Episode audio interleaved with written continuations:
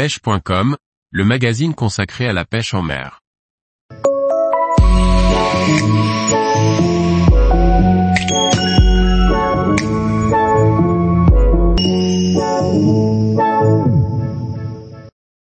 Débuter dans la pêche du brochet en pélagique, comprendre et réussir. Par Antonin Perrotte Duclos.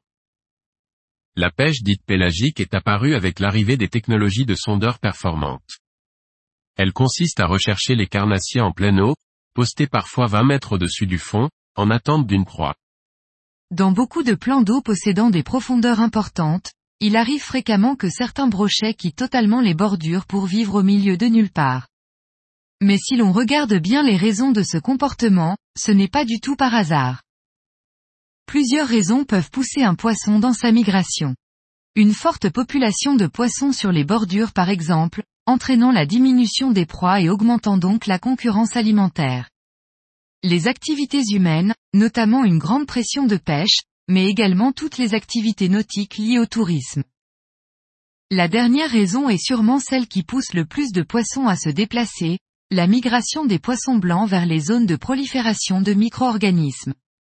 Ces poissons blancs, en se déplaçant, entraînent avec eux le reste de la chaîne alimentaire.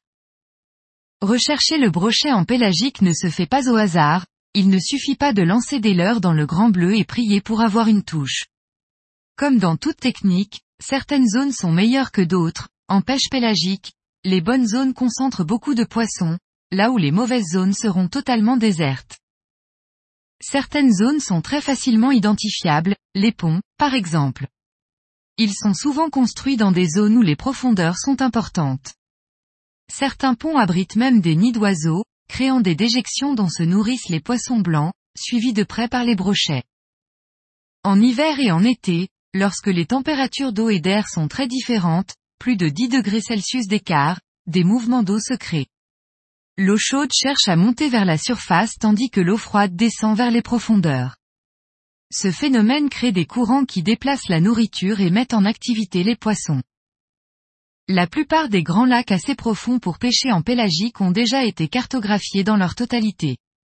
Ces cartes bathymétriques sont disponibles gratuitement sur Internet, vous permettant d'analyser les fonds à la maison. Il est important de chercher au préalable les zones pour gagner du temps en action de pêche.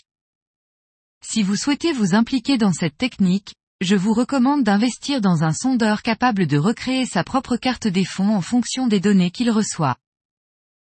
Tous les jours, retrouvez l'actualité sur le site pêche.com. Et n'oubliez pas de laisser 5 étoiles sur votre plateforme de podcast.